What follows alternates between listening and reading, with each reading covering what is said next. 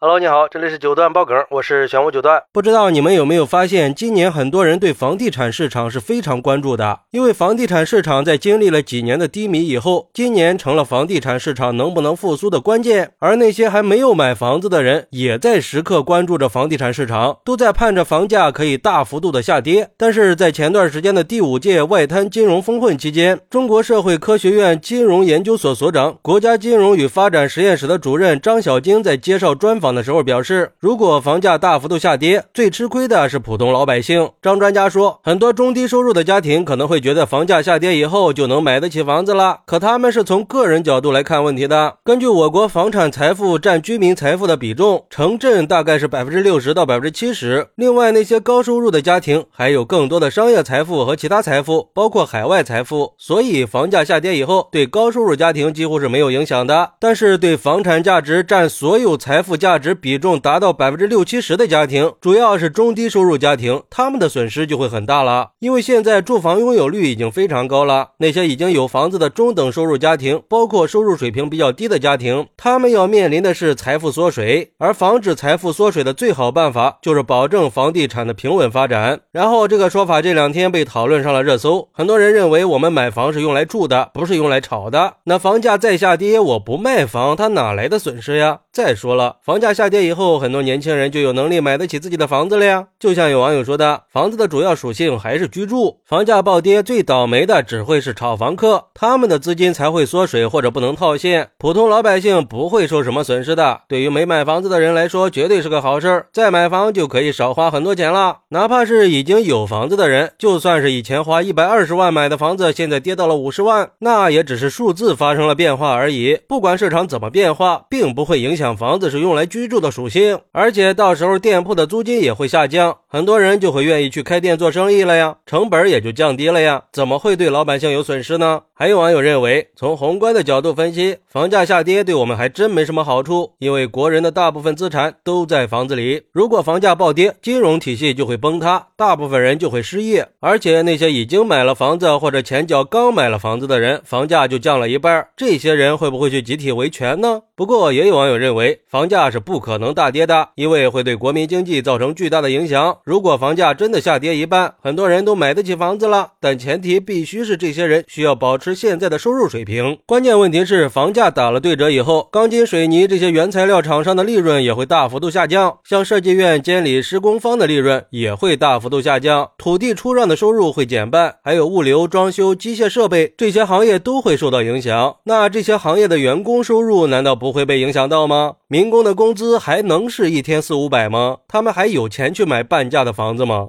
嗨，其实我觉得吧，虽然房地产市场确实和市场经济密切相关，房价大跌，经济也确实会受到一定的打击，有一部分人确实会失业或者收入受到影响，但是我觉得应该不会夸张到影响这么大。就我了解，其他国家是有过先例的，有的国家很多年前就经历过房价突然下跌的情况，但是根据当时的统计，失业率只增加了百分之一而已，而且经济还越来越好了。就像那个网友说的，住房缩水不会影响我们居住的，而且现在在。大多数年轻人确实希望商品房能大幅度降价呀，让年轻人可以有自己的房子。虽然降房价也确实会对以前买房的一些人造成心理上的伤害，但是对未来的普通人来说，它是个好事儿，起码不用再为了买房凑首付去发愁了，也不用再为了每个月的工资都拿去还房贷发愁了。所有的人都可以该挣钱挣钱，该结婚结婚，该生二胎的生个二胎，那就算是生个三胎他也敢呀，多好的事儿啊！不过这一切也都是假设，我觉得。我们的房价应该会保持在一个小幅度的震荡范围之内，不会发生那么离谱的下跌的。好，那你认为如果房价大幅度的下跌，受影响最大的会是谁呢？快来评论区分享一下吧！我在评论区等你。喜欢我的朋友可以点个订阅，加个关注，送个月票，也欢迎点赞、收藏和评论。我们下期再见，拜拜。